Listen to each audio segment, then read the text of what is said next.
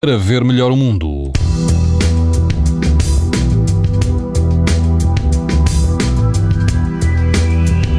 Temperaturas voltam a subir a partir de amanhã e todo o país vai apresentar risco alto de exposição à radiação ultravioleta. Apenas nos grupos ocidental e central o risco será moderado. Na praia do Morgavel, em Sines, a temperatura da água vai rondar os 22 graus e o vento vai soprar moderado acima dos 20 km hora.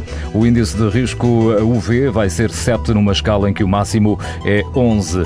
Se estiver pelo Algarve, na praia da Ilha de Tavira, o risco de exposição aos raios UV será também alto. A água do mar pode chegar aos 25 graus, o vento será fraco. Em Cascais, na praia de Carcavelos, a água está mais fresca e rondará os 19 graus. O vento vai soprar fraco, o índice UV é 7, ou seja, alto.